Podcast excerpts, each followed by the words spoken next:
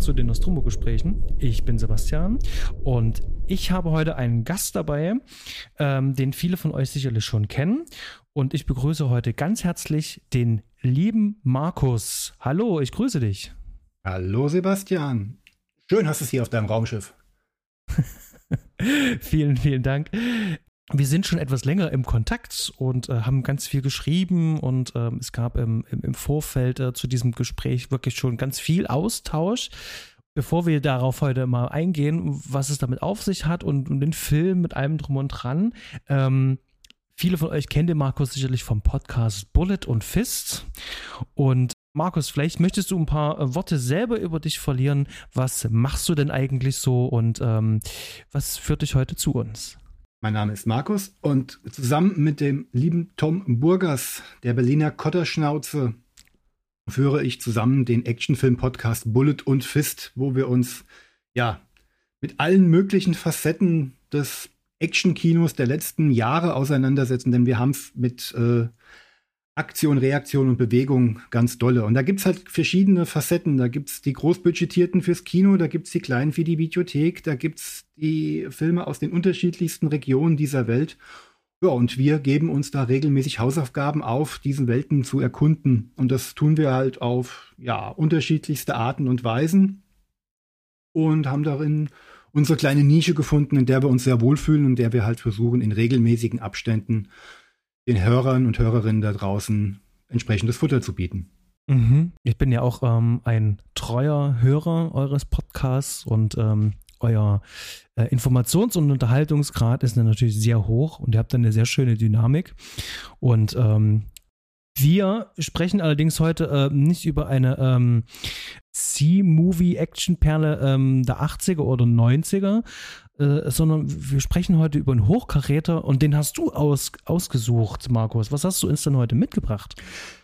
Hm, ja, wir hatten ja Kontakt über via Twitter, als du ja mal so eine Anfrage gestellt hast, wer denn mal gerne mal als Gast vorbeikommen würde. Und da ich euch ja auch gerne und regelmäßig höre und ich weiß, wie an, ihr an die Filme rangeht, also Grüße an Fred, der heute nicht da ist, ähm, dachte ich mir so, ich oder ich hadere bei solchen äh, Gastauftritten dann immer so mit mir, was nimmt man denn? Weil eigentlich würde ich ja gerne mal was außerhalb meines äh, Portfolios mal nehmen. Man könnte ja mal sowas eigentlich auch mal machen und mal beweisen, dass man sich auch andere Sachen anguckt, halt nur als nur die pure Bewegungsstudie. Ja, und auf der Suche nach Material für den Podcast dachte ich mir, ich bin ein riesen Michael Mann-Fan, aber ich traue mich nicht an Michael Mann-Filme ran. Also nämlich den Film, der in meinem Kopf äh, immer firmierte als der Michael Mannigste Michael Mann-Film, den Michael Mann nie gedreht hat. Und das ist Leben und Sterben in L.A. von William Friedkin. Ob ich der Meinung immer noch bin, das müssen wir, glaube ich, in den nächsten Minuten mal erarbeiten. Mhm, alles klar. Ähm, genauso ähm, ähm, hat es mich da auch ein bisschen so gecatcht. Ich fand das eigentlich schon ziemlich cool, dass das ähm, diese Aussage der Michael Mann ist, der Michael Mann-Film, der nicht von Michael Mann ist, ich habe natürlich ja gesagt, weil mich dann Film auch gereizt hat. Ähm, aus vielen verschiedenen Gründen. Ähm, vielleicht mal äh, vorweg, wir machen das meistens erst zum Schluss. Es gibt ähm, von Leben und Sterben in LE gibt es eine wunderschöne Fassung und zwar ein Mediabook. Sie erschien. Das ist von Cape Light, ist das rausgekommen. Und ich habe das ähm, vor gut zwei Jahren oder so oder anderthalb Jahren, bin mir gerade gar nicht sicher, für sehr günstiges Geld bekommen. Also beim großen A irgendwas für 10, 11 Euro, wirklich nicht mehr. Und äh, als ich letztens recherchiert habe, ähm, Zuge des Films, also man bekommt den Film immer noch sehr günstig. Und ähm, ich kann jetzt schon mal sagen, also schon alleine für dieses Mediabook äh, mit diesem ähm, Film ist es auf jeden Fall wert. Und ähm, äh, sehr schöner ähm, Begleittext ähm, von Stefan Jung. Ähm, der war ja auch schon mal bei uns in der Sendung ähm, zur Folge Collateral und da ging es um Michael Mann. Hier schließt sich wieder der Kreis. Die Grüße gehen raus an Stefan Jung und ähm, das kann ich jetzt schon mal sagen. Das ist eine wunderschöne Version äh, dieses Films in verschiedenen äh, Audio- und Tonformaten und sowohl in Englisch äh, als auch äh, die restaurierte englische und deutsche ähm, Synchro ist auch alles mit dabei. Und genau, und die haben wir jetzt hier ähm, uns einfach mal vorgenommen und du hast die ja auch, habe ich gesehen. Ja. Exakt. Und ja, äh, es wird viel heute über To Live äh, and Die in L zu bereden geben. Mich würde allerdings vor mal, mal interessieren, was ist denn so deine Geschichte mit diesem Film? Ah, ja, das ist eine, ja, da habe ich eine, eine, kleine Besonderheit ähm, zu erzählen. Ich war noch sehr jung. Also noch so jung, dass man mich nicht zu Hause ohne Babysitter gelassen hat. Und ich kann mich erinnern, meine Tante, die diese verantwortungsvolle Aufgabe an sich genommen hat und ich, wir hatten uns, es war ein Samstagabend, meine Eltern waren mal ausgewesen, haben sich wieder mal einen netten Abend gegönnt. Ähm, wir hatten zusammen eine der typischen Samstagabend-Shows geschaut. Muss ARD gewesen sein. Lass es Verstehen Sie Spaß gewesen sein. Lass es Einer wird gewinnen mit Hans-Joachim Kuhlenkampf gewesen sein. Ich weiß es nicht mehr. Ich kann es nicht mehr sagen. Und wir sind beide jeweils auf unserer Couch eingeschlafen irgendwann bin ich dann wach geworden. Die ARD lief immer noch. Und da lief ein Film. Ein sehr bunter Film und offenbar auch ein sehr harter Film. Also kein Film, der für meine Altersgruppe eigentlich so gedacht war. Und da kam es gerade zu einer Schießerei in einer, ja, ich glaube, Umkleidekabine oder sowas war das, wo ja Menschen wild aufeinander geschossen haben und einer ja sehr brutal aus dem Leben geschieden ist. Und ich dachte mir gerade, oh, wir sind wohl so, so weit war ich schon sozialisiert, was filmische ähm, Dramaturgie angeht, dass ich dachte, ah, das ist wohl der Einstieg in den Film. Und habe das weiterlaufen lassen, während meine Tante noch geschlummert hat und meine Eltern immer noch nicht da gewesen sind. Ja, der Film lief dann so ein bisschen weiter und so nach einer Viertelstunde kam dann der Abspann was mich dann in diesen jungen Jahren dann dazu schon verleitet hat, zu glauben, oh, ich glaube, ich habe da irgendwas Besonderes gesehen, denn diese Figur, die da ums Leben kam, die hat eine besondere Bedeutung für den Streifen. Wusste aber damals nicht, wie der Film hieß und ich habe bestimmt in der Fernsehzeitung nachgeguckt, aber ich habe es dann über der Müdigkeit dann hinweg einfach schlicht und ergreifend vergessen. Bis ich dann, ja, irgendwann ein paar Jahre später in meiner Suche nach Filmfutter aus der Videothek und aus dem Fernsehen dann auch mal den Film Live and Die in L.A., äh, Live and Let Die in L.A. von William Friedkin dann angeschaut habe.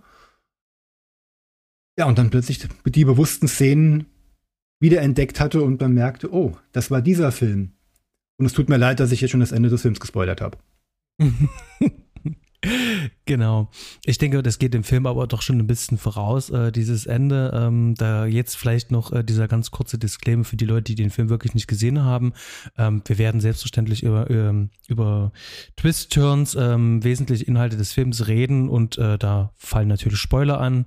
Ähm, ich finde aber jetzt nicht ähm, so gravierende Spoiler. Also der Protagonist des Films verstirbt zehn Minuten vor Ende des Films. Das wäre es dann aber eigentlich auch schon. Ansonsten gibt es hier nicht so viel zu spoilern. Ähm, da werden wir aber noch drauf eingehen. Genau. Ähm, das klingt natürlich ziemlich spannend. Ähm, ich habe auch so Erlebnisse gehabt, allerdings nicht mit diesem Film. Ähm, den Film bin ich tatsächlich erst ähm, in, in, den letzten zwei Jahren wieder aufmerksam geworden. Das ist einer von diesen Filmen, die auf diesem äh, auf diesem ähm, Berg äh, der Schande liegen oder lagen in dem Fall und abgearbeitet werden wollten. Und ja, in der Recherche habe ich dann halt einfach dieses Mediabook gefunden und da habe ich gedacht, Mensch, da schlägst du halt einfach mal zu. Und ähm, ja, ähm, heute wollen wir mal unsere Eindrücke, unsere Gedanken zu diesem Film ein bisschen ordnen. Bevor wir das machen, das übliche erstmal ganz kurz äh, die Hard Facts zu diesem Film. Und zwar, wir haben es ähm, mit einer US-amerikanischen Produktion zu tun. Regie führte William Friedkin nach einem, Produ äh, nach einem Drehbuch von äh, Gerald ähm, Petiwich. Petiwich, wie spricht man den richtig aus? Weißt du das zufällig? Ich kann auch nur raten. Ja, also wir entschuldigen uns jetzt schon mal ähm, für die falsche Aussprache. Mit der Musik, ähm, und über die wird auf jeden Fall zu reden sein, äh, von äh, Wang Chang. Und äh, eine betörende Kammerarbeit von Robbie M Müller, äh, über den werden wir natürlich auch noch sprechen, den niederländischen Kameramann. Und ähm, ja, wer spielt denn da eigentlich alles mit, Markus? Wer ist denn in der Besetzung alles mit dabei? Ja, heute große Namen, damalige absolute No-Names. Wir haben auf ja, suizidalen Selbstzerstörungstrip William L. Peterson, der mhm. aber ein gutes Jahr hatte, denn er durfte ja zeitgleich noch mal in einem echten Michael Mann die Hauptrolle übernehmen, nämlich in Manhunter. Mhm. Und dürfte heute den meisten wahrscheinlich, wenn überhaupt noch, bekannt sein für seine jahrelange Hauptrolle in der ja, Crime-Serie CSI. Vegas heißt es ja mhm. die. Serie jetzt nie verfolgt, muss ich zugeben. Solche Procedurals mochte ich damals nicht, würde ich mir heute wahrscheinlich eher mal angucken, aber darum soll es jetzt heute nicht gehen. Aber ähm, bevor ich es vergesse, Grüße gehen raus an Dominik Stark. Dominik, ich weiß, William Friedkin hat auch zwei Szenen von CSI gedreht. Das sollte ich noch nebenbei erwähnen.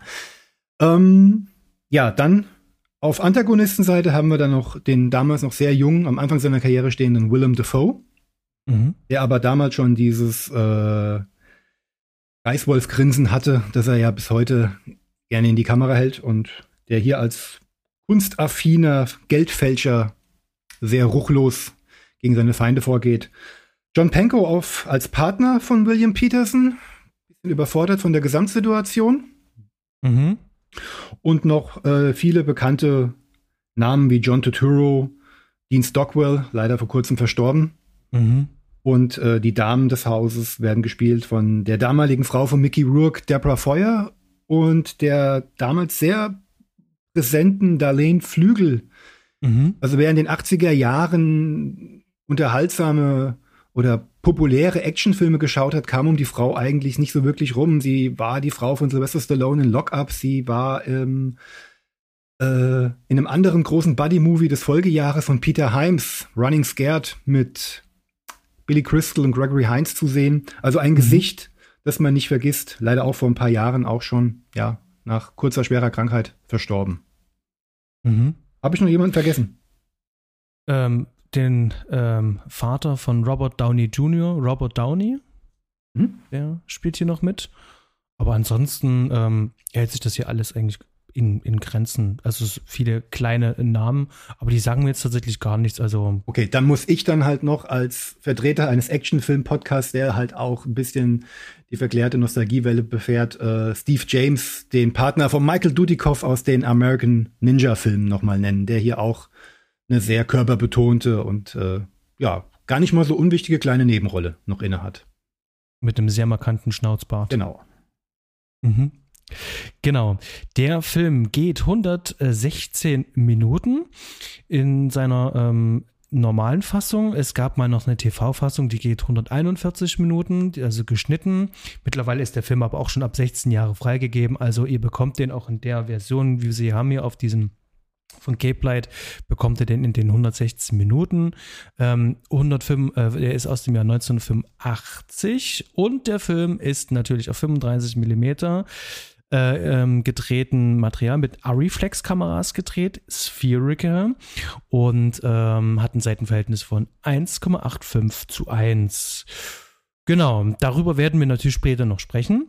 Über mh, hm, vor allem die ganzen Kameradetails, da gehen wir nochmal dezidiert nochmal drauf ein.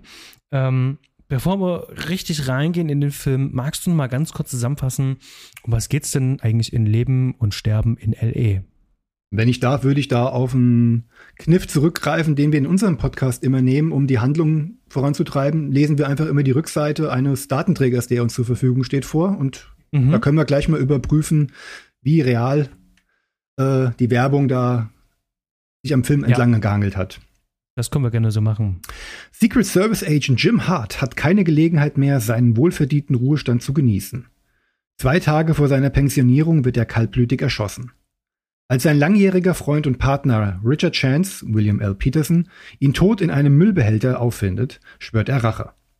Wie besessen macht er sich auf die Jagd nach dem niederträchtigen Geldfälscher Eric Masters, Willem Dafoe, den er für den Mord an seinem Kollegen verantwortlich macht. Sein erbitterter Feldzug führt Chance schnell an die Grenzen der Legalität. Und so greifen er und sein neuer Partner John Bukovic, John Pankow, mehr und mehr zu den blutigen und korrupten Methoden, die sie eigentlich täglich bekämpfen.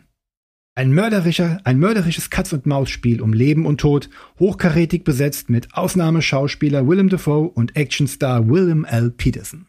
Ich würde sagen, das geht völlig in Ordnung so. Die Werbung muss gemacht werden, auch wenn ich jetzt bei dem Begriff Actionstar bei William Peterson ein bisschen in Straucheln gerate, aber okay. Ich weiß, was du meinst. Obwohl, man, das muss man ihm sagen. Also er zeigt in diesem Film beachtlichen Körpereinsatz. Also er scheint immer unter Hochspannung zu stehen, ist immer am Rennen, irgendwo runterspringen, irgendwo drüber hechten. Also körperlich ist er auf jeden Fall in Topform in dem Film. Das auf jeden Fall. Das auf jeden Fall. Und er scheint auch keine Höhenangst zu haben. Ja, sofern er wirklich gesprungen ist. Also es sah so aus. Also ähm, dieser Telefoto-Shot, ähm, der sagt uns auch schon, ähm, wir wollen, dass ihr seht, dass das William L. Peterson ist. Aber da kommen wir nachher noch drauf zu sprechen. Wir haben schon im Vorgespräch ganz viel ähm, über Michael Mann und über William Friedkin haben wir schon gesprochen und sind auch mal durchgegangen, was wir hier schon alles von William Friedkin gesehen haben. Und ähm, Friedkin ist ja natürlich, ähm, so nehme ich das auch wahr, ich ich glaube, ähm, du, dir geht es auch so, ist schon äh, eine kontroverse Figur ähm, im, im, im, Hollywood-Business.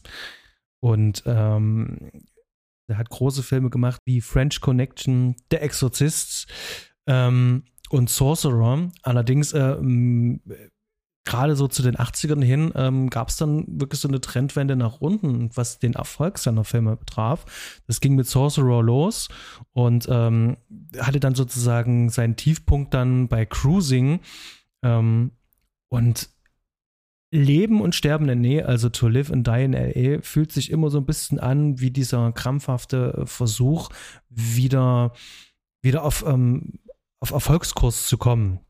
Und ähm, irgendwie habe ich das Gefühl, dass man das dem Film auch die ganze Zeit ansieht. Ähm, und das wird auch so ein, so ein Kern äh, unserer Besprechung wahrscheinlich auch werden, nämlich auch mal, ähm, also wie aus unserem Vorgespräch äh, hervorgegangen, ähm, dass mir hier schon ähm, es fühlt sich immer wie ein Versuch an und trotzdem ist was Gutes bei rumgekommen, sagen wir es mal so. Und mich würde mal deine Meinung dazu interessieren. Wie, wie ordnest du denn eigentlich ähm, diesen Film so in seiner Vita eigentlich ein? Ähm, er ist schon sehr, sehr, sehr zeitgeistig. Aber wenn man Friedkins frühere Karriere ähm, gesehen hat, oder am Anfang der 70er zumindest bin ich als Laie, ähm, war frühe 70er Friedkin der, der den Zeitgeist bestimmt hat. Und hier läuft er ihm so ein bisschen hinterher. Wir sind schon Mitte der 80er. Die bunten Farben dominieren schon. Ähm, Michael Mann hat äh, mit, zusammen mit Anthony Djokovic Miami Vice im Jahr zuvor schon ähm, auf, auf Strecke gebracht wir, wir versteifen uns auf Michael Mann. Ich sage auch immer gern scherzhaft, Michael Mann hat die 80er Jahre erfunden, aber es, es, ist natürlich, es ist natürlich deutlich mehr, was da zusammengeführt ist. Und das lief ja damals alle schon an. Die Buddy-Movies waren auf dem Vormarsch, also Filme über Zweierteams, die es aber auch schon vorher gab. Ähm, und Leben und Sterben in LA fühlt sich so ein bisschen, auch mit der Verortung im Jahr 1985, wie einer von diesen an, der als einer der ersten da andocken will, das aber paaren möchte mit dem, was Friedkin in den 70er Jahren gemacht hat mhm. und dadurch ähm, so, ein, so ein gemischtes Konglomerat äh, hinwirft, um mal nicht nur die glatte Oberfläche zu bedienen, sondern auch mal ein bisschen tiefer gehen zu wollen. Das unterstelle ich jetzt mal einem beim Dokumentarfilm gelernten Mann wie Friedkin, ohne jetzt mhm. zu behaupten, dass Michael Mann oberflächlich wäre. Mhm. Ähm, da sagst du auch schon was, äh, was, was Gutes. Ähm, William Friedkin ist ja, äh, kommt eigentlich aus dem Dokumentarbereich und hat ähm, gerade äh, in diese ganzen New Hollywood-Bewegungen mit seinem Film French Connection mit so einem ganz bestimmten Look, der so gritty, dark und dirty ist, ähm, hat er dann eben halt das New York, dieses schmutzige New York aus, äh, aus ganz anderen Perspektiven und Winkeln gezeigt. Und ähm, dieser Stil, dieser dokumentarische Stil, der ihm so inhärent ist, den hat er auch in andere Filme mit überbeholfen. Allen voran natürlich auch in Sorcerer, was ja ein Meisterwerk von dem Film ist und äh, genauso aber eben halt auch schon ähm, der erwähnte Cruising, was ich ähm, für mit, ein, mit Abstand wirklich äh, seiner äh, besten Filme halte, das ist natürlich ähm, ähm, in, in, in, ich sag mal so überspitzt, ähm, ähm, ein Thema, was damals bis heute halt immer noch ähm, leider immer noch kontrovers besprochen wird, aber sich auch gerade in der Szenerie bewegt, also in dieser ähm, äh, schwulen SM-Szene, ähm, wo die meisten natürlich wenigsten Anknüpfungspunkte haben und wo Friedkin auch natürlich auch auf gewisse Schauwerte natürlich auch aus ist. Also er möchte auch ähm, äh, bewusst provozieren, das möchte er schon. Und das ist auch Teil seiner Persona, dieses Provozieren. Und ich glaube, ähm, dass er damit sozusagen halt auch sozusagen seinen, ich sag mal, filmischen Höhepunkt geschaffen hat, aber gleichzeitig ähm, äh, den äh, finanziell Tiefpunkt eben halt auch ähm, erlitten hat und das da wirklich ähm, fast fünf Jahre gebraucht hat, bis man ihm wieder ein großes Projekt angetragen hat. Und schaut man sich aber mal die Produktionsnotizen von To Live and Die in L.A. an, der Film hat er bloß ein Budget bloß von acht Millionen. Und das ist für so eine Art von Film eigentlich verhältnismäßig wenig für das, was da ja eigentlich passiert. Darf ich kurz, haben, darf ich kurz fragen, mhm. wo du die Frage jetzt, äh, wo du die Zahl jetzt her hast? Ist die? Ähm, Leben und Sterben in RE und zwar bei ähm, äh, IMDb. Okay, weil in den Interviews spricht Friedkin und alle anderen immer nur von 6 Millionen, aber vielleicht ist es ja auch ähm, inflationsbereinigt, wer weiß. Das, das kann sein. Das kann sein. Ich habe es von der IMDb jetzt hier übernommen. Also ich habe das jetzt ähm. relativ häufig jetzt bei den Interviews immer wieder gehört, 6 Millionen, deswegen war mir die Zahl jetzt so präsent. Also nichts liegt mir ferner, als sich da jetzt irgendwie zu verbessern oder so. Genau, Box Office Budget 8 Millionen, hier steht geschätzt dahinter. Mhm. Ja. Aber gut, guter Ein Einwurf. Ähm, für so einen Actionfilm ist der ja ähm, wahnsinnig gering budgetiert, zumindest äh, wenn man jetzt sich jetzt äh, andere Sachen ähm, äh, anschaut. Ähm, und dann spielt der ja natürlich halt auch mit ähm, so einem Subgenre ähm, des äh, Cop Buddy äh, Movies, was jetzt damals sozusagen ja schon so aufkeimt war, eben halt durch nur 48 Stunden äh, Miami Vice. Ähm, das fühlt sich schon so ein kleines bisschen an. Wir wollen uns bisschen auch ein bisschen anbiedern mit äh, zukünftigem Publikum, mit äh, der Industrie. Ich möchte nochmal beweisen, was ich noch alles kann. Und da steckt viel drin, was Friedkin halt kann. Ähm, aber insgesamt so in seinem Werk will das so ein bisschen nicht so reinpassen mit dem, was er so vorher gemacht hat. Also es fühlt sich manchmal, ähm, Friedkin hat so eine Ernsthaftigkeit in seinen Filmen. Und hier habe ich das Gefühl, äh, dass trotz aller Ernsthaftigkeit ähm, er, er, sehr, sehr, sehr locker da auch ins, inszeniert. Und ich glaube, da würde ich gerne mal ein bisschen eingehen. Ähm, nimmst du diesen Film so als äh, klassischen Cop-Buddy-Movie, nimmst du den wahr? Ist das so ein klassischer Vertreter für dich? Du hast ja bestimmt auch schon einige von diesen Filmen gesehen. Ähm, würdest du den auch in so einer Auflistung mit nennen?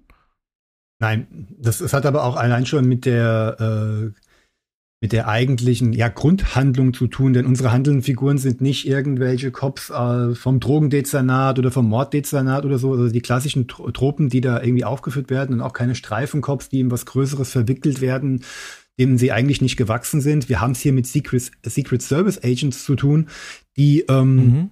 nur eigentlich am Anfang bei dem gezeigt werden, was man von dieser Berufssparte eigentlich erwartet, nämlich als ähm, Personenschützer für ja, hochrangige Regierungsmitglieder.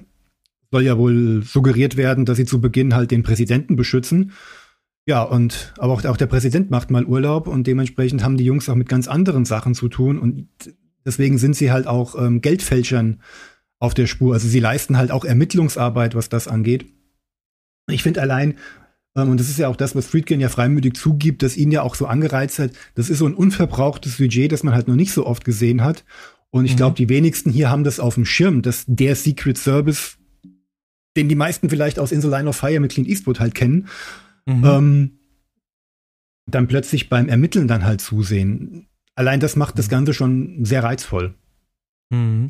Der, der das Drehbuch geschrieben hat, der ähm, Gerald Pettywitch, ähm, der hat ja selber ja beim Secret Service ja gearbeitet äh, und hat auch danach dann halt auch ähm, äh, Drehbücher geschrieben, unter anderem zum Beispiel auch noch für äh, The Sentinel und äh, äh Balling Point, also die Bombe tickt.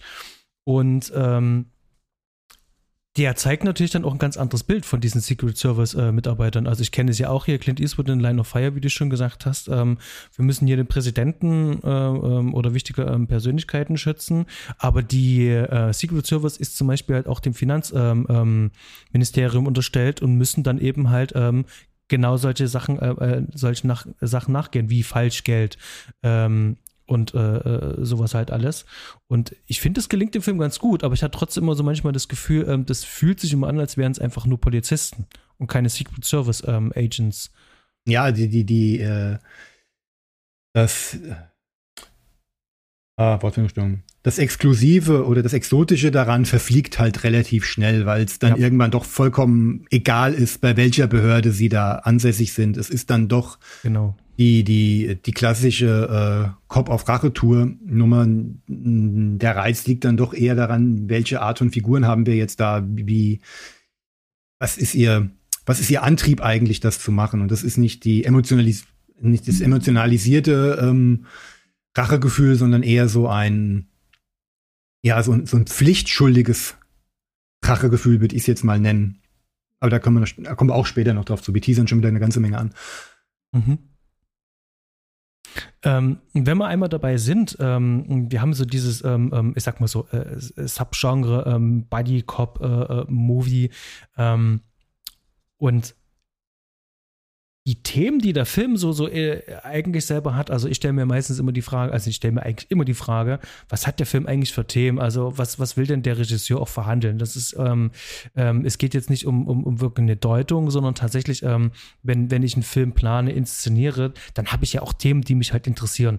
Ja, will ich jetzt das, das, das kalte Leben von diesen ähm, äh, Ermittlern darstellen oder geht es mir um so eine Sachen wie Freundschaft, Liebe ähm, oder möchte ich ähm, äh, den Verfall einer Person zeigen, so eine Dinge.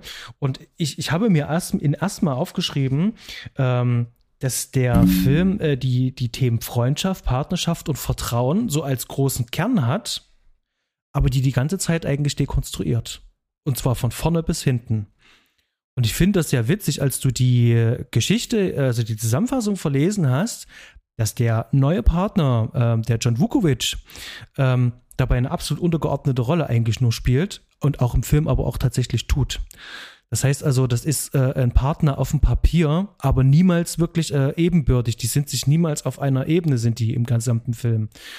Und ähm, ich finde auch, dass der Film an vielen, vielen, vielen, vielen, vielen Stellen ähm, auch seine Hauptfigur immer so ein bisschen so verschiebt. Da werden wir gleich noch drauf sprechen. Ähm, ähm, siehst du das auch so? Ähm, oder was sind die Themen, die du in dem Film siehst? Was, was, was sind da so deine Beobachtungen? Na, ich gehe jetzt erstmal auf das ein, was du jetzt so gesagt hast. Klar, mhm. klassisches Buddy-Movie ist ja Standard. Partner lernen sich kennen, raufen sich zusammen und am Ende ist einfach gesagt einfach alles gut.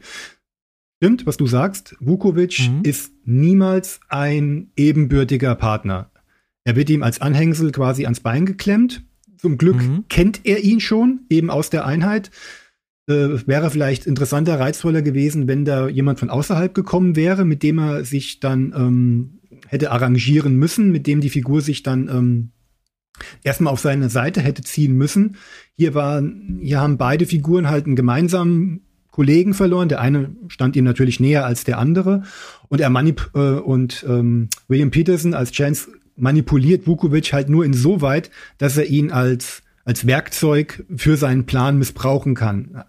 Mhm. Komm mit, stör mich aber bitte nicht und mach, was ich dir sage. Mehr, für mehr wird er ja nicht gebraucht. Es gibt ja keine Katharsis am Ende, dass die beiden ein, ein, ein, ein zusammenkommen werden. Selbst dann ja. der von mir schon vorweggespoilerte Tod von Chance eine Viertelstunde vor Ende mhm. ähm, ist ja auch keine emotionalisierte Moment. Bukovic ist ja nicht in Trauer über die Figur Chance, sondern über die Trauer dessen, dass er jetzt in eine Situation gedrängt wurde, in die er selbst eigentlich gar nicht wollte und in der er jetzt vollkommen allein gelassen wurde. Er ist schon zu weit drin, um jetzt zu sagen, okay, ich gehe jetzt einfach, ich lasse die Sache jetzt auf sich beruhen oder ich führe das jetzt auf ähm, klassischen Ermittlungswege weiter, um die Figur von Eric Masters ähm, seiner gerechten Strafe zuzufügen. Nein, er, er geht weiter, weil er nichts anderes mehr weiß, nicht mehr weiß, wie er damit umgehen soll.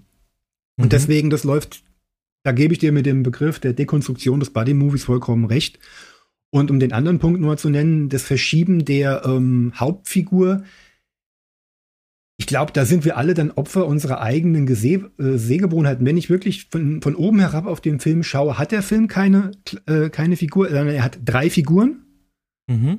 die alle ihre Momente haben und alle gleichberechtigt eigentlich sind mit unterschiedlichsten Motiven. Es sind, glaube ich, wir als Zuschauer, die schon so ähm, indoktriniert sind, dass wir eine Figur im Zentrum haben, an die wir uns klammern. Und dessen ist sich Friedkin halt auch bewusst.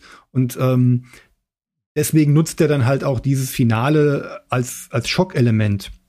Er, er, mhm. Das ist eigentlich ein andauerndes Spiel der Erwartung, dass er 90 Minuten lang quasi erfüllt, zwar mit Irritation, eben mit, der, mhm. mit, mit der, mit der ähm, Nutzung der, der Perspektivverschiebung, was die Hauptfigur angeht. Auch andere Nebenfiguren kriegen ja auch viel Raum, ohne dass du viel über sie erfährst. Die Geliebte von Eric Masters, die Informantin von ähm, Richard Chance. Alle, jeder hat ja seinen wichtigen Punkt im Film und wird danach nicht fallen gelassen, sondern ist Bestandteil bis zum Ende des Streifens. Aber da wir uns so sehr daran gewöhnt haben, uns eine Figur zu klammern und Friedkin sich dessen bewusst ist, wirkt dann halt auch dieses Finale selbst heute nach über 35 Jahren bei Erstsichtung garantiert immer noch genauso überraschend, selbst mit dem Wissen darum. Mhm. Und das ist für mich eine der Stärken des Films. Macht noch keinen guten Film aus, ist aber etwas, das mir den Reiz an diesem Film immer erhöht, selbst bei einer Wiedersichtung, wo ich immer um Chance Schicksal weiß und ihm halt bei seinem, ja, Selbstzerstörungstrip die ganze Zeit zuschaue. Mhm. Ich, ich finde ja die, die, ähm, ich hatte das äh, deinen ähm, Aufzeichnungen ähm, auch entnommen. Du findest ja die, die, die, die Charaktere äh, teilweise ähm, eindimensional. Und mir geht es ähnlich, dass ich die so sehr schablonenhaft finde. Die sind, ähm, die haben gar nicht so viel Tiefe. Die haben eine Funktion für den Film. Und du hast es gerade schon gesagt, uns fehlt so ein bisschen so, äh, uns wird gar nicht so eine Identifikationsfigur äh, gegeben. Ich finde aber, dass Friedkin sich zum Beispiel sehr, sehr, sehr viel Mühe gibt, uns Masters ähm, ähm, zu zeigen. Und zwar in, in, in seinem Alltags, also wirklich sein äh, Arbeitsalltag, ähm, als Künstler wie aber auch als Geldfälscher und das wird minutiös gezeigt. Und wir haben hier eine äh, Geldfälscher-Szene, äh, äh, vier Minuten Montage, äh, wo wir ihn darin sehen. Und so ein ähm, Shot kriegen wir äh, von, von Chance, äh, den kriegen wir nicht wirklich gezeigt. Wir kriegen ihn zwar auch in seiner Arbeit gezeigt, aber tatsächlich intendiert war dieser Anfangsshot ganz am Anfang ja gar nicht. Den hat man ja erst nachgedreht. Das ist, sprich, dass das ursprüngliche Konzept eigentlich sagt ja schon, wir müssen diesen, diesen Bösewichten, also diesen Masters, den müssen wir sozusagen aufbauen, ähm, weil das auch ein zentraler Punkt halt ist, weil Friedkin wollte schon die, die Geschichte erzählen von den Geldfälschern und er hatte die Idee.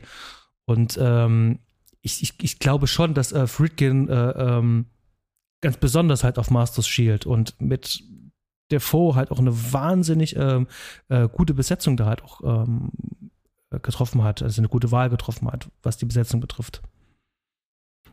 Ja, die, die Wahl, über die Wahl der Darsteller, die spielen alle sehr gut. Allem war es war ja auch sein, sein ähm, Anliegen, auch unverbrauchte Gesichter zu nehmen, ist in der Retrospektive immer schwer, weil mir die, weil viele werden wahrscheinlich die Gesichter mittlerweile aus vielen, vielen anderen Filmen kennen, bevor man sie dann mhm. da wahrgenommen hat. Und keiner kann mehr diesen Blick einnehmen, den das Publikum damals hatte, der da mit Gesichtern und Namen konfrontiert wurde, die er vorher noch nicht so auf dem Schirm hatte.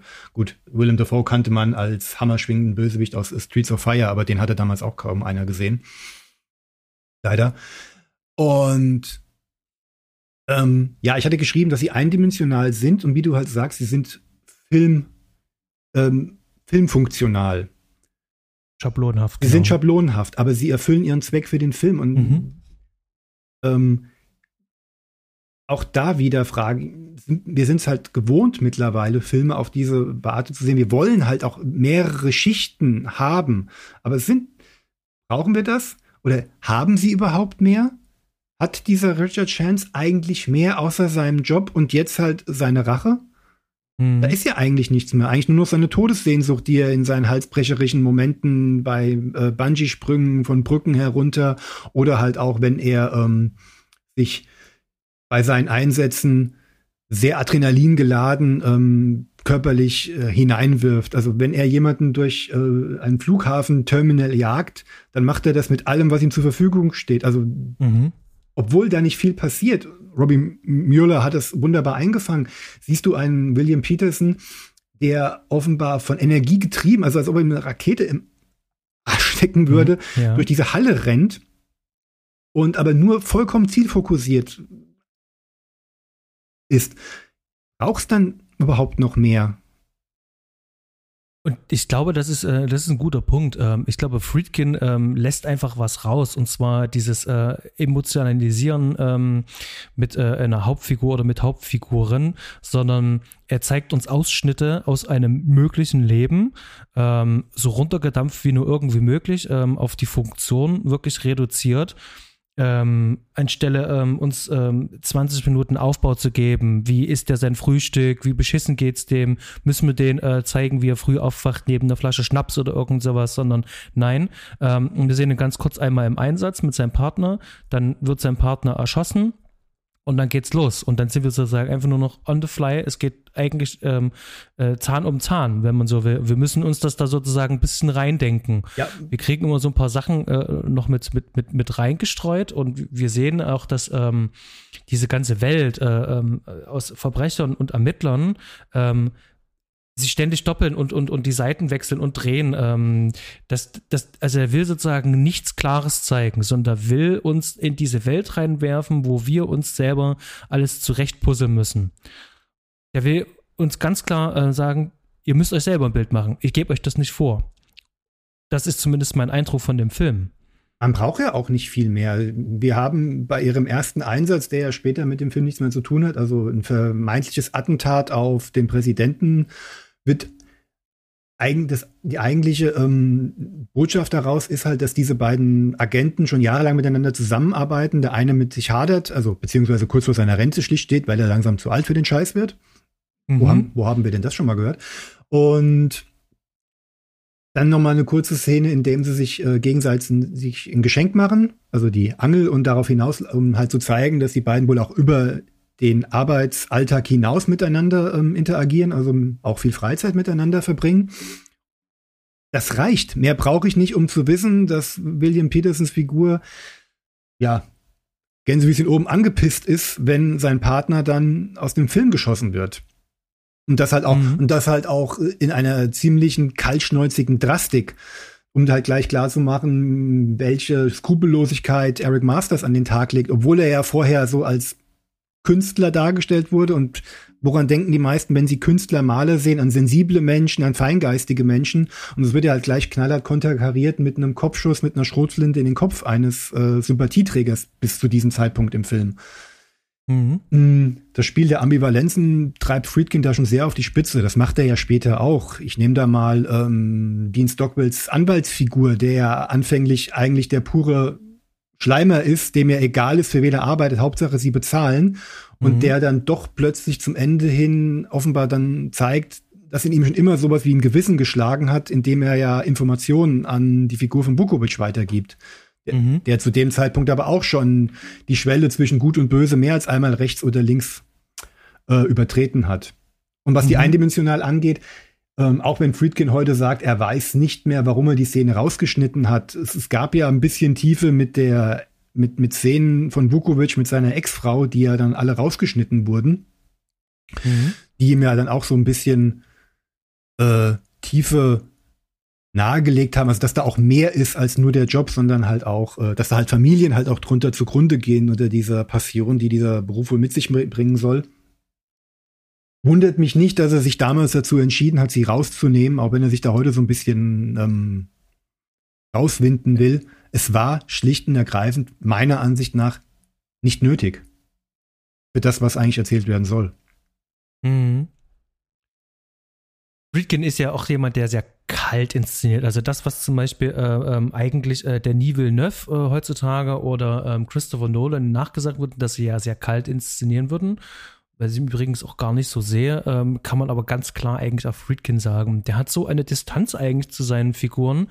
Und das, was zum Beispiel zwei Jahre später ähm, ähm, Richard Donner mit, äh, ähm, mit, mit Little Weapon zum Beispiel halt macht, ähm, der äh, will ganz, ganz genau, dass seine äh, Hauptfiguren ähm, für das Publikum auch stehen, dass das Publikum mitfühlen kann. Er möchte, dass sich das Publikum mit den Figuren emotionalisiert, sich reinfühlt. Und Friedkin will das überhaupt gar nicht, sondern Friedkin will uns ähm, Ausschnitte aus, äh, ähm, aus dieser Geschichte zeigen, die, die er möchte. Und ähm, mit einer äh, ziemlich äh, äh, ähm, wir sind zwar immer dicht dran, aber wir sind nie dran, wir sind niemals emotional beteiligt. Wir, wir, wir fühlen da nicht wirklich mit oder beziehungsweise ähm, er inszeniert es auch gar nicht so, dass wir mitfühlen sollen. Und ähm, das wird mir eigentlich jedes Mal, wenn ich seine Filme äh, beobachte, also gerade jetzt im Vergleich mit French Connection, ist es ja genauso. Wir werden dann halt in diesen Hexenkessel mit reingeworfen. Wir können vielleicht nachführen, dass der friert oder sowas halt, aber dieses, mir reicht dieser ähm, kaltblütige Mord am Anfang nicht aus, und damit ich jetzt sozusagen mit auf die Jagd gehe äh, nach dem, dem Killer, der, der dahinter steckt halt. Also auf Mars, das reicht mir nicht aus, um da zu emotionalisieren.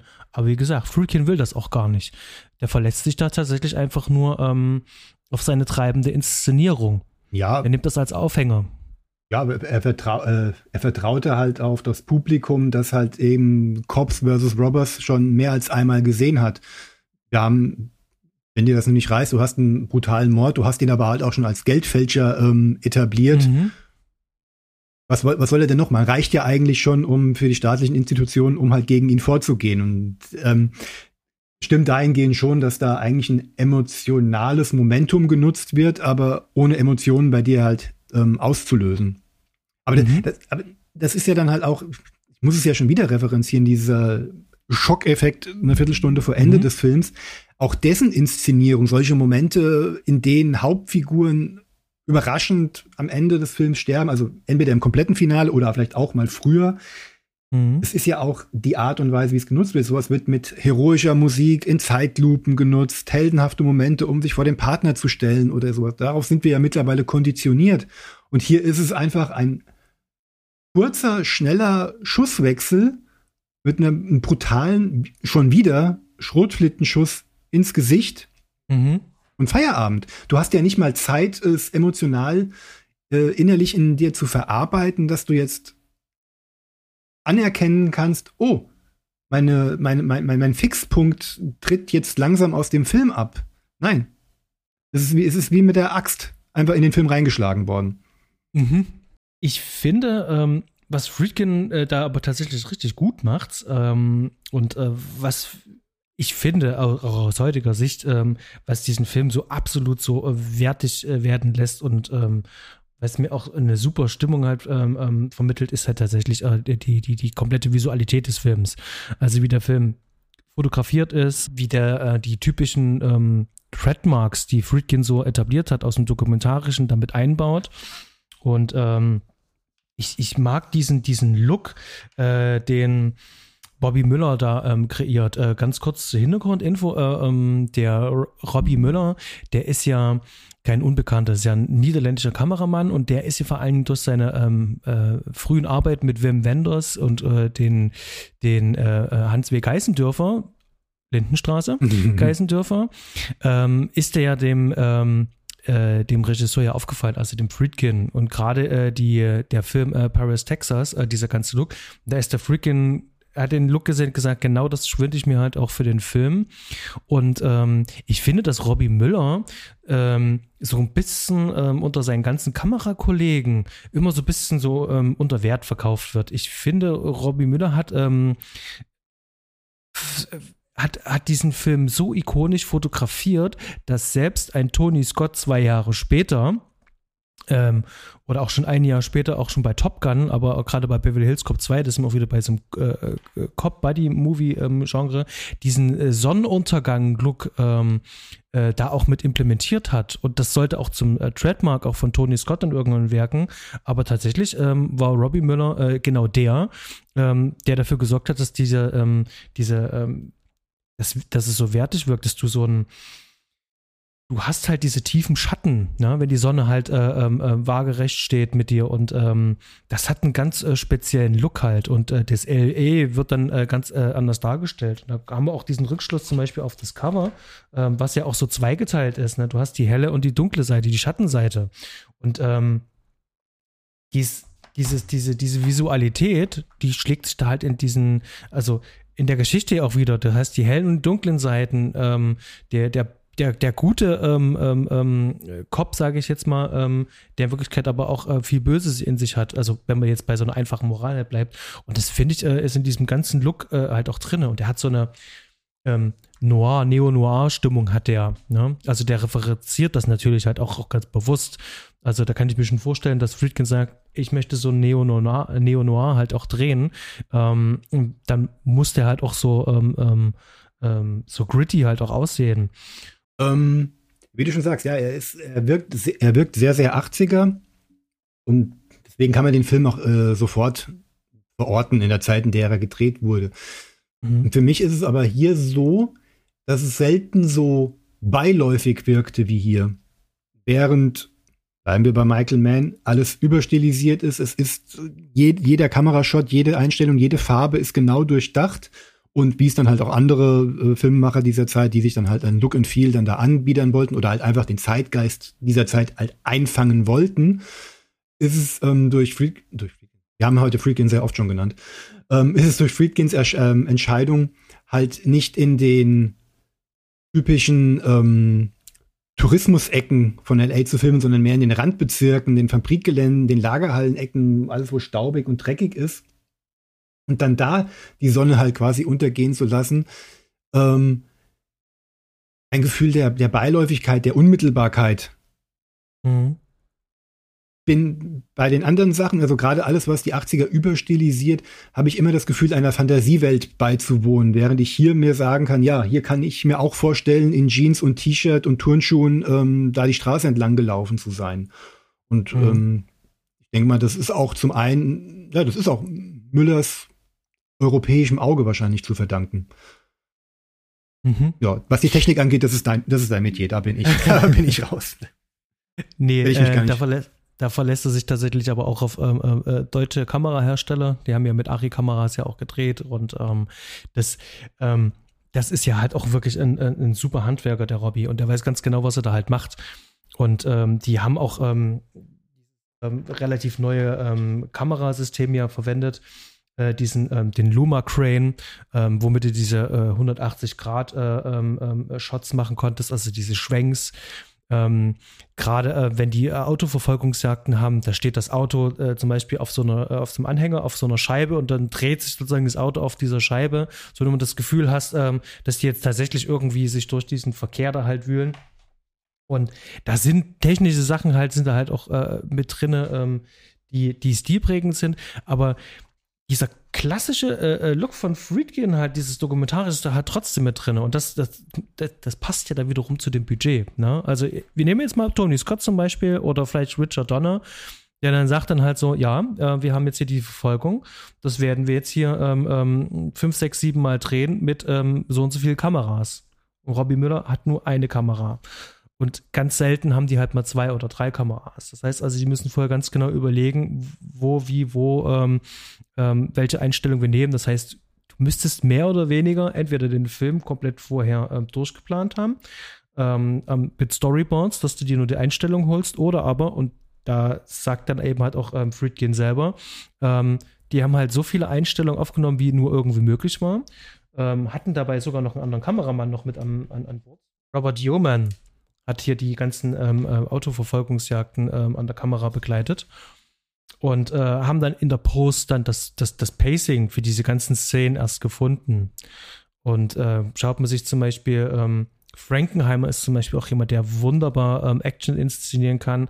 Das ist vorher schon ganz klar. Der hat das Pacing da halt auch im Kopf. Und Freakin findet das manchmal auch erst im Schnitt. Das merkt man manchmal halt auch. Aber und das finde ich sehr gut. Ich habe immer Überblick. Ich weiß immer ganz genau, wo ich bin. Ich weiß, wo eine Szene aufhört und wo sie endet. Ich weiß, wo sie lang gefahren bin. Ähm, der äh, Film durchbricht niemals die 180-Grad-Regel. Also ich habe, wie zum Beispiel in neueren Actionfilmen, da wird so oft die 180-Grad-Regel äh, äh, gebrochen, dass ich manchmal gar nicht mehr weiß, wo eine Figur sich gerade befindet in der Action-Szene und so viele ähm, hektische Schnitte. Das hat der Film gar nicht. Also der Film hat schon eine klare Direction. Das, das sieht man auf jeden Fall. Und der ist handwerklich wirklich sehr gut gemacht. Und, ähm, dafür nutzt ja Friedkin ganz andere Mittel der Verwirrung, gerade in der Autoverfolgungsjagd, indem er einfach mal den Verkehr äh, austauscht, also das wie in England Rechts- gegen Linksverkehr quasi austauscht. Und mhm. ich gebe zu, mir ist es jetzt erst auch in der Recherche auf den Films auch wirklich aufgefallen. Ich habe immer diese Szene gesehen und irgend war so dieses ähm, unterbewusste, irgendwas, irgendwas ist hier anders, irgendwas stört mich. Ich konnte es aber nie benennen, bis man es dann halt mhm. gesagt hat und dann auch mal direkt gezeigt hat. Und dann es ist erst klar im Kopf wurde, ach, das war's. Weil ansonsten ist es ja eigentlich nur eine klassische, Anführungszeichen, nur äh, Auto im Gegenverkehr Verfolgungsjagd. Mhm. Aber ähm, durch den Wechsel der, der, der, der, der Fahrbahnen auf dem Highway äh, wird ein Gefühl der Verwirrung in deinem Kopf heraus es entsteht ein Gefühl der Verwirrung in deinem Kopf, das du gar nicht so richtig benennen kannst. Es ist, es ist Panik. Du drehst dich im Kreis, ohne die Orientierung zu verlieren. Mhm. Also du hast ein gutes Gefühl trotzdem für Raum und, und, und Entwicklung und, und Bewegung der Szene. Wo, wir, wo aber heute die Kamera dreimal ähm, geschüttelt wird und du gar nicht mehr weißt, wo oben und unten ist, aber du weißt, oh, da ist wohl gerade eine ganze Menge passiert. Siehst du da, ja, da ist eine ganze Menge passiert. Und du, mhm. ahn, du ahnst es nicht nur. Ja, das ist übrigens auch eine sehr sehr ähm, aufwendig äh, ähm, ähm, produzierte Szene und die auch im Film tatsächlich ähm, in sehr, ähm, da stockt einem manchmal schon wirklich der Atem. Also wenn die sagen, okay, ähm, wir fahren jetzt die falsche Seite auf dem Freeway drauf, ähm, das funktioniert heute auch immer noch. Es ist auch wirklich eine sehr gute Entscheidung, dass der Film gemacht hat. Das ist eine der ikonischsten ähm, Verfolgungsszenen seit eben halt French Connection oder ähm, Frankenheimers ähm, Ronin, den ich immer gerne da erwähnen muss. Also die Verfolgungsszene in Ronin äh, durch was Nizza. Grandios. Ja, ich sage auch immer wieder, ähm, wird ja auch gesagt, er wollte die Verfolgungsjagd nur reinmachen, wenn sie besser ist als die in French Connection. Da kann man gerne drüber streiten. Für mich ist sie das, aber das liegt allein daran, dass ich hier äh, mehr Gefühl der Bedrohung halt habe. French Connection ist fantastisch, ein Auto, aber es ist letzten Endes dann nur ein Auto, das eine, und jetzt, jetzt begehe ich ein Sakrileg, das eine äh, Straßenbahn verfolgt. Also sprich, der Weg ist quasi da vorgezeichnet. Mhm. Die, die Schienen gehen geradeaus oder rechts und links. Das zu verfolgen mit dem Auto ist natürlich schwierig, aber letzten Endes äh, hätte Gene Hackman auch gar nicht so rumrasen müssen, weil er hätte einfach nur gucken müssen, wo ist die nächste Haltestation von der Bahn und hätte vielleicht da hinfahren können. Während ich hier ähm, das klassische Verfolgungssujet habe, dass hier eine anonyme Bedrohung unsere Helden, die sie gar nicht einordnen können, was ich auch so toll finde, da sind überall Leute, die auf sie schießen, Mhm. Du hast keine Ahnung, wer das eigentlich ist. Sie werden auch nicht näher beleuchtet. Keiner von ihnen redet, keiner wird im Profil gezeigt. Das ist eine anonyme Masse, die sie da verfolgt. Und du bist aber fokussiert auf ähm, unsere Hauptfiguren, die versuchen im Gegenverkehr sich aus der Situation herauszubeziehen. Also es ist nicht nur diese, diese, diese, ähm, diese Bedrohung durch äh, um sich schießende, wie sich später herausstellt, Agenten, mhm. ähm, sondern halt auch der Straßenverkehr an sich noch als Bedrohung, der sie ausbremsen könnte und als so tödlichen Gefahr werden könnte. Und das lässt mich ihre Panik mehr nachvollziehen. Deswegen kann ich mit der deutlich mehr connecten als mit vielen anderen. Mhm. Ich finde es aber gerade spannend, weil du sagtest, ähm, dass der bei ähm, Bench Connection ähm, ja einfach nur gucken müsste, ähm, wo die nächste äh, Haltestelle ist. Ist es ja genau das Problem er zeigt uns ja vorher schon, dass der Bösewicht ein- und aussteigen kann, wie er will. Und er kann an jeder Haltestelle aussteigen. Und nur Popeye Doll weiß es eben halt nicht wo. Das heißt also, er muss tatsächlich auch immer bis nach oben schauen, steigt er jetzt aus oder halt auch nicht. Und daraus ergibt sich sozusagen ja dann halt auch äh, wirklich so dieses, ich verfolge den jetzt eben halt und dann, wenn ich weiß, dass er aussteigt, dann kann ich selber aussteigen, um dann dahin zu rennen. Aber ansonsten müsste er ins Blaue ja halt reinraten. Das heißt, das ist auch so ein willkürliches Element. Und das hat er jetzt einfach hier nur mit den Agenten jetzt ausgetauscht. Das heißt, jetzt haben wir hier die Agenten, die willkürlich sozusagen kommen und jetzt verfolgen und wir erstmal überlegen, wer, wer ist denn das eigentlich? Was, was wollen die denn eigentlich? Was ist das für ein Typ? Also in dieser Verfolgungsjagd müssen wir selber ähm, noch ein bisschen uns ähm, zusammenpuzzeln, was könnten die wollen, äh, was steht da alles da hinten dran und dann kommen wir noch äh, die Perspektive von Vukovic, das finde ich auch mal sehr spannend, wie er hinten halt einfach nur drinne sitzt ähm, und da durchgeschüttelt wird und ähm, wir am ehesten noch mit dem connecten können, weil das ist schon eine ganz schöne Achterbahnfahrt, die da passiert. Und er hilft uns da sozusagen ein bisschen als Projektionsfläche, äh, uns äh, gerade in der Szene so ein bisschen mit ihm da so äh, zu, zu connecten. Also zumindest geht es mir so. Ja, gut, stell du dir mal vor, du sitzt auf der Rückbank eines Autos, das von Menschen, die du nicht kennst, beschossen wird und vor dir lenkt einer das Auto, den du eigentlich äh, nicht so wirklich leiden kannst, dem du auch gar nicht vertraust, weil du seine selbstzerstörerische Ader kennst. Da würde ich auch leicht in Panik verfallen. Exakt das, genau. Und das, das macht er halt wirklich sehr gut. Ähm, und das bringt mich zu einem sehr schönen Punkt. Ähm, du hast es ja bestimmt auch gesehen, ähm, da wird ja ähm, sehr schön in der im Mediabook gibt es eben halt auch schöne Bonus-Features und Making-ofs und äh, Interviews.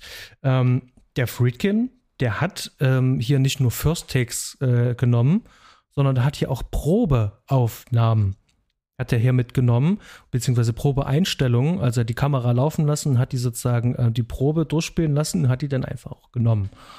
Und ähm, ich habe den Film mir äh, ähm, in Englisch Original angeschaut. Äh, du hast nämlich stark an in der Synchro gesehen. Mhm. Ne? Du bist ja damit aufgewachsen. Ich kenne ganz kurzer äh, äh, Einwurf, also ich kenne das auch, also Filme, die ich in der Jugend äh, in Synchro gesehen habe, äh, tue ich mich immer ein bisschen schwer, dann ähm, mir in Englisch anzuschauen. Das macht sicherlich manchmal Sinn, um sich den Film zu erschließen, aber gerade bei solchen ja, Klassikern, sage ich jetzt einfach mal, ähm, fällt es mir natürlich schwer. Beispiel wäre jetzt bei mir der Weiße Hai oder Beverly Hills Cop. Ähm, Genau. Aber äh, zurückzukommen, ähm, wirkt das für dich authentisch? Weißt du, kannst du das benennen, wann das jetzt ein Probetake war und wann das jetzt die 30. Einstellung war? Ich kann es jetzt nicht äh, mal nach zahlenmäßig jetzt belegen.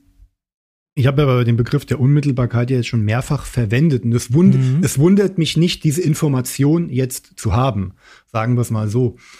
Ähm, also Sinn macht's mir, und das wird ja in dem, in dem Bonusmaterial ja auch dargestellt, in dieser Szene, in der ähm, William Peterson diesen Koffer aufmachen will, der einfach nicht aufgehen will und er ihn da ständig gegen diesen Betonpfeiler schlägt und schlägt und schlägt. Ich kann mir nicht vorstellen, dass bei der Planung für einen Film man sagt, naja, wir verbringen jetzt hier bestimmt eine halbe Minute lang, er schlägt ja wirklich fünf, sechs, acht, zehn Mal mhm. auf einen, bis es aufgeht. Normalerweise dreimal oder sowas, dann Gegenschnitt und das Ding ist offen. Aber dass es halt bei der Probe einfach mal mitgefilmt wurde, bis er dann wirklich aufgegangen ist und man sagte, ey, Peterson äh, wird langsam sauer, weil das Ding halt nicht aufgeht und äh, spielt sich da quasi in Rage, dass man das verwendet, finde ich sinnig und nachvollziehbar, weil man sieht auch beispielsweise in John Pankos Gesicht, wenn das Ding dann aufgeht, auch kurz meine ich mir jetzt einzureden mit der Information. Auch diese, mhm. die, diese, dieses fragende Gesicht, ähm, fertig jetzt oder spielen wir jetzt weiter oder ähm, auch Peterson, der dann den, den Koffer anguckt und anscheinend auf den Cut-Ruf wartet, kurz. Also es ist nur minimalst. Aber ich tue mich da immer schwer zu sagen, ich kann das jetzt an irgendeiner Szene ausmachen. Aber da glaube ich's, sagen wir es mal so. Mhm. Also ich finde schon, äh, dass äh, äh, hier und da so ein bisschen ähm, Authentizität ähm, hier ähm, wirklich gewonnen wird dadurch. Und wie kann man so ein bisschen sagen, es gibt ja Regisseure, David Fincher zum Beispiel, die ganz gerne auch mal 50 Mal wiederholen lassen, bis es genau so ist, wie sie sich das vorgestellt haben. Und ähm, hier vielleicht auch einfach wirklich nochmal dieser, ähm, man merkt halt wirklich so, der Friedkin, der ist in seinem Herzen ein Dokumentarfilmer. Und der will das glauben. Und das soll sich so echt wie nur irgendwie möglich anfühlen ähm, und nicht zugestellt sein. Und das heißt also, der hat auch großes Vertrauen in seine Schauspieler.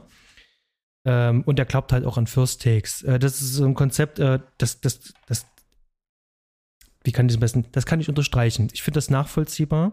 Und ähm, manchmal werden die Schauspieler eben halt nicht besser, äh, wenn du es 20 mal, 30 mal wiederholen lässt. Es sei denn, ähm, du hast ähm, einen ganz perfiden Plan. Aber hier geht es ja eben halt auch um die, die, die, die Brüchigkeit äh, dieser Darsteller. Und da braucht es manchmal eben halt auch diesen impulsiven ersten Take, braucht es eben halt auch. Oder eine Probeaufnahme, wo du eben halt nicht beobachtet, äh, äh, dich nicht beobachtet fühlst, wo dieser Druck auf dich drauf ist, sondern wo du das alles weglassen kannst. Und das kann ich irgendwie nachvollziehen. Das, das, das macht ganz großen Sinn, ähm, für mich zumindest. Ähm, ob das jetzt bei so einem Actionfilm jetzt vonnöten gewesen wäre oder nicht, vielleicht lieber bei was anderem, bei einem anderen Thema. Ähm, das, das lasse ich jetzt einfach mal offen. Ich finde aber, es ist ähm, A, ähm, eine schöne, nicht eine schöne Randnotiz, sondern ähm, es gibt dem Film noch eine zusätzlich äh, so ein was Griffiges gibt es dem ich habe das Gefühl, das irgendwie wahrnehmen zu können. Wie oft wird geworben mit diesem ähm, mittendrin statt nur dabei Gefühl? Hier habe ja. hab ich es halt wirklich, ohne dass dafür groß geworben wird. Ich fühle es, ohne es groß benennen zu können während, während des Sichtens. Aber ähm, auch da bin ich ganz und, gar, ganz und gar bei dir, was den Dokumentarfilmer halt angeht. Ein Dokumentarfilmer, der es hoffentlich über Jahre hinweg ähm, ernsthaft betrieben hat, zumindest ist das meine äh, naive Sicht auf Dokumentarfilmer, der hält halt drauf und der muss halt nehmen, was das, was er abbilden will, ihm auch geboten wird. Und mhm. dementsprechend kann der halt auch damit besser arbeiten, wenn er es kriegt. Während ein Regisseur wie du Fincher, den du gerade genannt hast, der halt offenbar in seinem Kopf genau weiß, was er will. Mhm. Und dass man, dass man auch an seinen äh, perfektionierten Film dann auch ansieht. Aber da ist dann wohl auch wenig Raum für Experimente. Mhm. Und ja, beides hat seinen Reiz, würde jetzt aber hier wie ein Fremdkörper dann wirken. Was ich noch spannend äh, an diesem ganzen äh, Film finde und vor allen Dingen, ähm, wenn es um Figurenkonstellationen geht und ähm, wie Friedkin seine ähm, Person auch aufbaut, ähm, der arbeitet ähm, mal jetzt am Fall von Masters, also gespielt von Willem Dafoe, arbeitet er ähm, mit ganz vielen subtilen Mitteln. Und zwar, als ich am Anfang gesagt habe, dass der dass die äh, Hauptrolle nicht so wirklich klar ist und dass sich ähm, Friedkin ziemlich viel Zeit nimmt, äh, äh, Masters auch darzustellen in seiner ganzen Kunst, finde ich das schon sehr interessant, dass ähm, sowohl sein Ableben, also Masters Ableben, schon am Anfang des Films relativ deutlich gezeigt wird. Das heißt also, er verbrennt sein eigenes Kunstwerk und zum Schluss wird er selber auch verbrannt.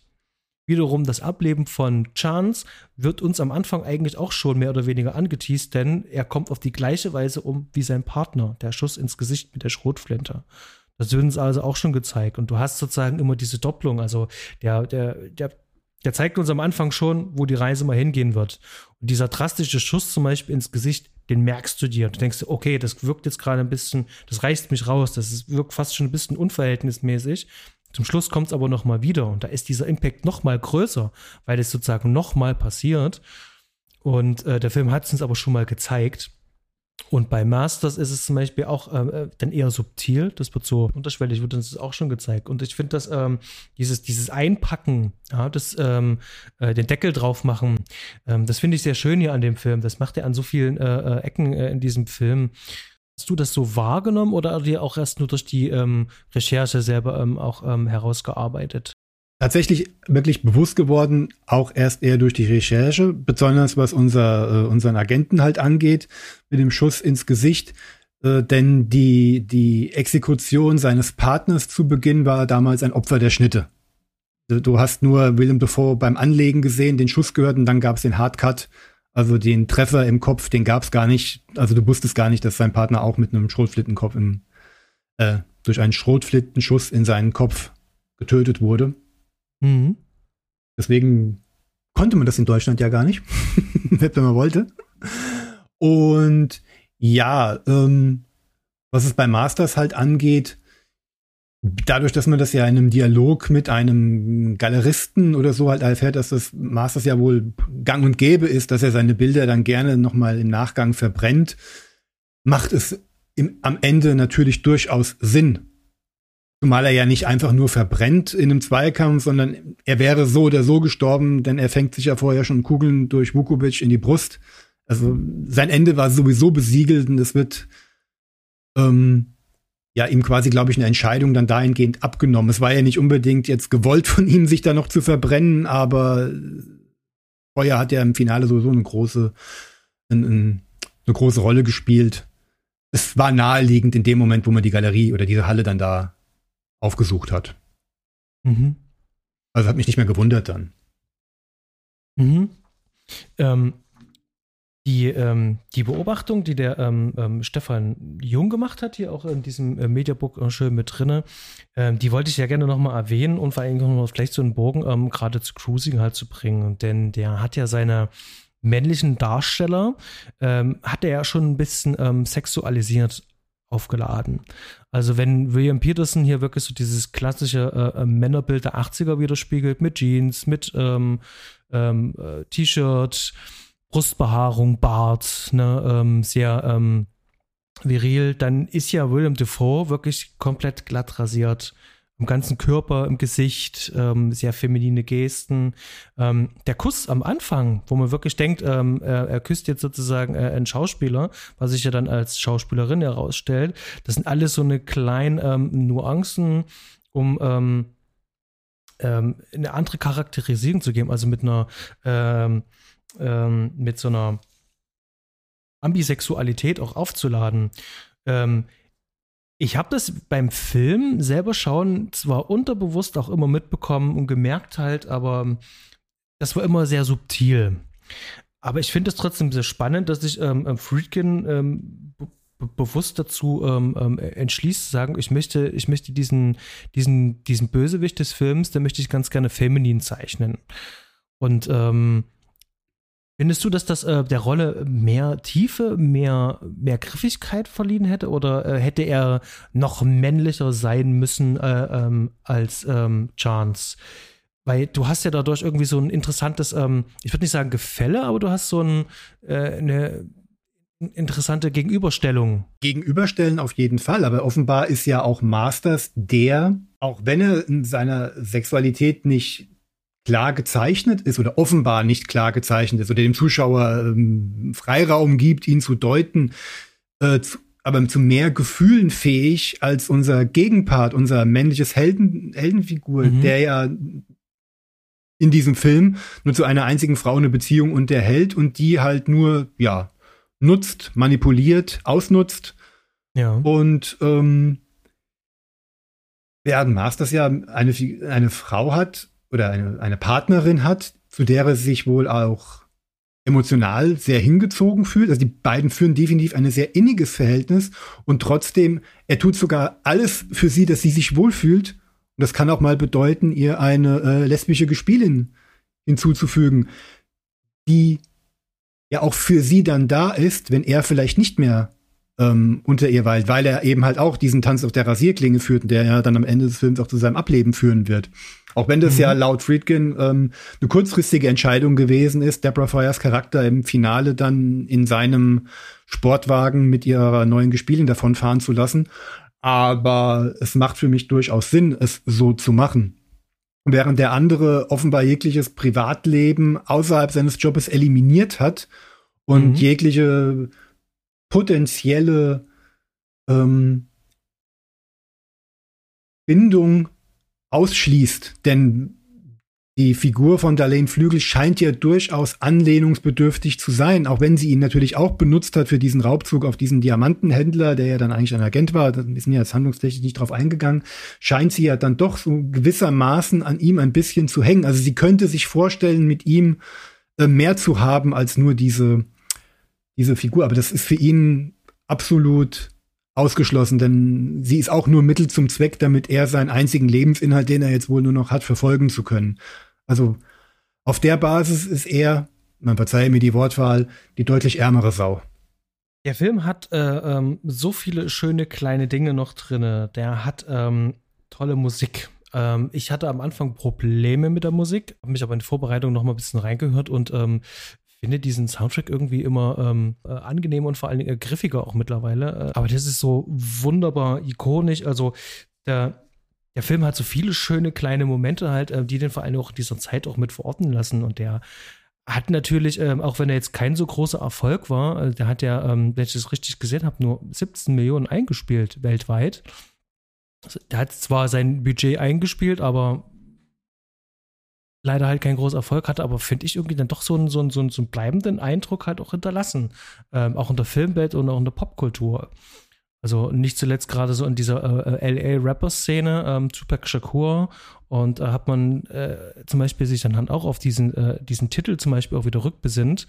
Und ähm, wenn man zum Beispiel sich zwei Jahre später nach Erscheinen dieses Films A Little Weapon anschaut, die Catchphrase, ähm, äh, ich werde zu alt für den Scheiß, äh, ist ja eins zu eins auch übernommen. Hm. Und ähm, ich, ich habe so das Gefühl, äh, dieser Film, der steht ganz, ganz, ganz, ganz weit unten irgendwo, obwohl er trotzdem maßgeblich für diese Buddy Cop Movie Entwicklung ähm, äh, Pate gestanden hat. Also war ein wichtiger Film eigentlich dafür, um das voranzutreiben. Also sowohl stilistisch als musikalisch, also dieses äh, popkulturelle. Natürlich, ähm, wir hatten schon gesagt, Miami Vice, Michael Mann steht halt auch mit dran, aber ähm, Friedkin geht ja hier ganz anders ran als Michael Mann. Ich finde, dass man die beiden eigentlich gar nicht vergleichen kann. Da sind wir vielleicht auch bei einem Punkt, wo wir am Anfang waren, wo du gesagt hast, ähm, das ist deine Hauptaussage, aber du hast den Film jetzt auch so ein bisschen anders erarbeitet. Mhm. Mich würde mal interessieren, wie sich das jetzt bei dir verändert hat, äh, rein gedanklich. Ähm, ist das für dich jetzt immer noch dieser ähm, popkulturelle, ähm, fast Michael Mann-artige, ähm, äh, gleichartige Film?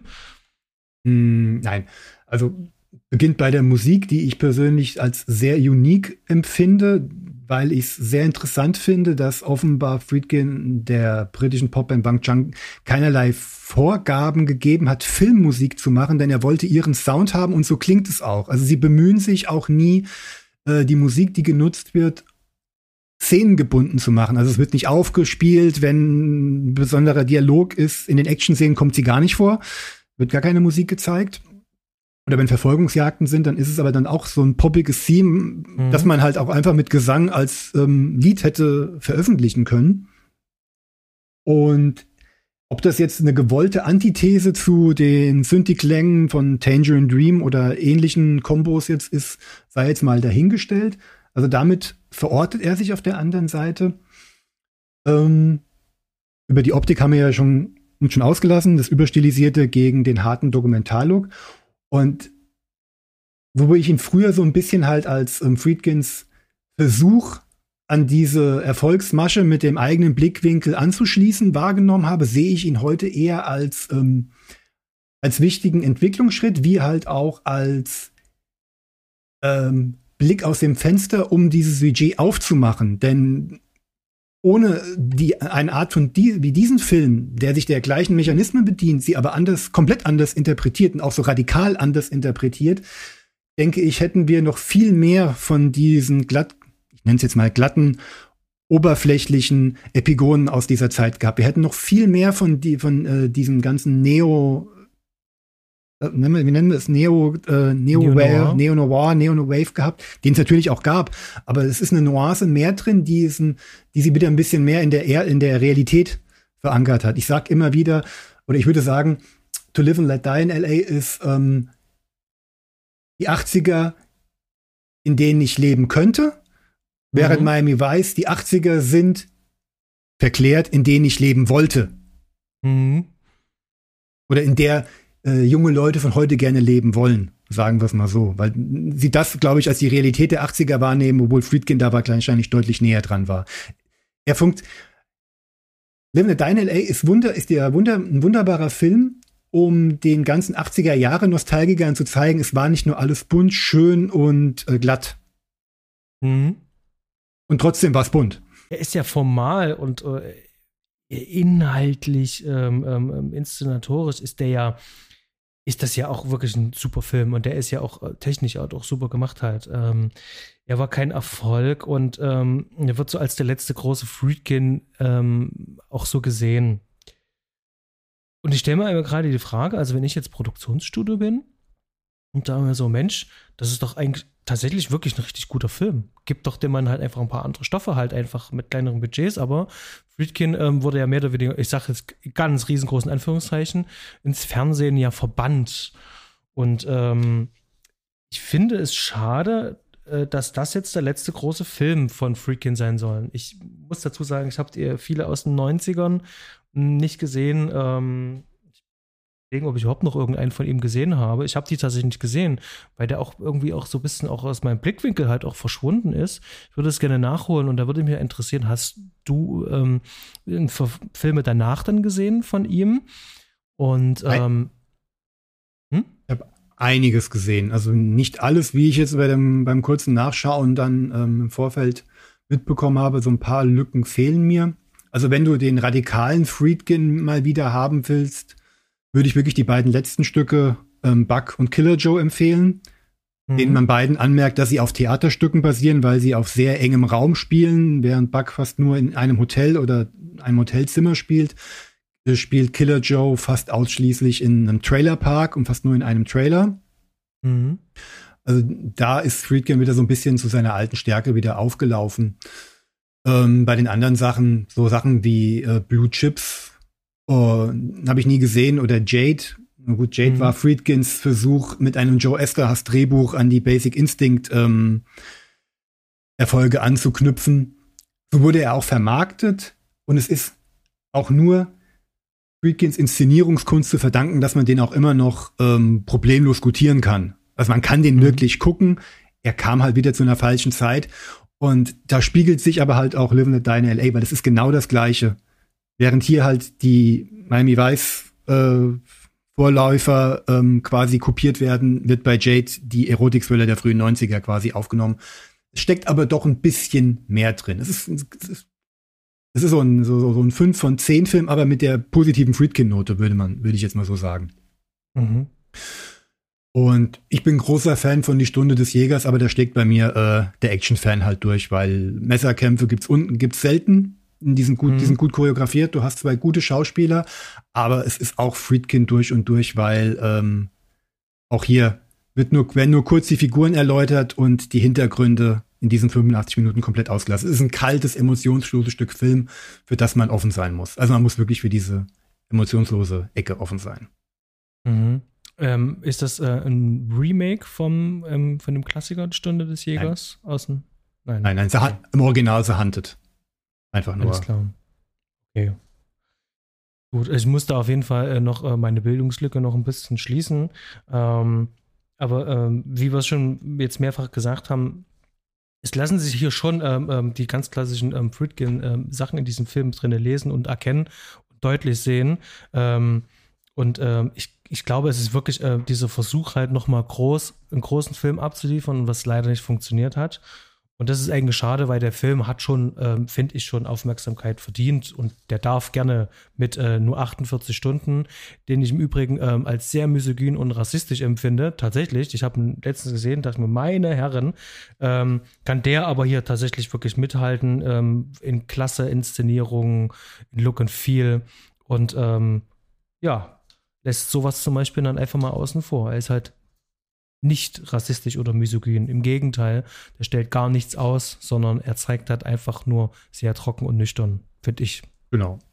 Also das spielt alles überhaupt kein, keine Rolle. Und auch der Umgang mit Frauen ist ja, ja, er ist grenzwertig, aber nicht der Film. Die Figuren handeln vielleicht so, aber, aber der Film, der Film macht da macht er kein Fass draus. Genau, und wo Walter Hill zum Beispiel da äh, 82 äh, ganz klare Statements äh, ähm, halt seine ähm, ähm, Figuren sprechen lassen, ähm, passiert das hier zum Beispiel nicht. Und ich finde, das es macht ihn wirklich zu einem sehr schönen Vertreter in diesem, äh, ähm, in diesem, in diesem äh, Subgenre, sage ich jetzt mal, aber auch insgesamt als Zeitdokument äh, für das Jahr 1985 als äh, im Film ähm, ist ganz spannend. Ich habe äh, dieses LE selten so schön gesehen wie hier und ähm, ähm, jetzt gerade auch in Vorbereitung auf den Podcast ähm, habe ich so wirklich so, ich habe schon wieder Lust, mir den Film wieder anzuschauen. Also einfach nur wegen schon in diesem Look und Feel und vor allem für William Defoe, der hier wirklich, ähm, wirklich strahlt. Aber auch William Peterson, wo ich mir immer die Frage stelle, warum zum Teufel hat der Mann auch nie eine größere Karriere gehabt? Und was mich auch wundert, ist, dass äh, John Pankow auch mehr oder weniger sang- und klanglos untergegangen ist. Also von dem hat man nicht mehr so viel gehört und gesehen. Hm. Das ist so ein Name, bei dem ich immer glaube, ich habe mehr von ihm gesehen, aber ich kann nichts benennen. Ja, ich denke, wir sind eigentlich schon gut im Fazit drinne. Ja. Und ich äh, würde gerne dir den Vortritt lassen. Kurz und knapp.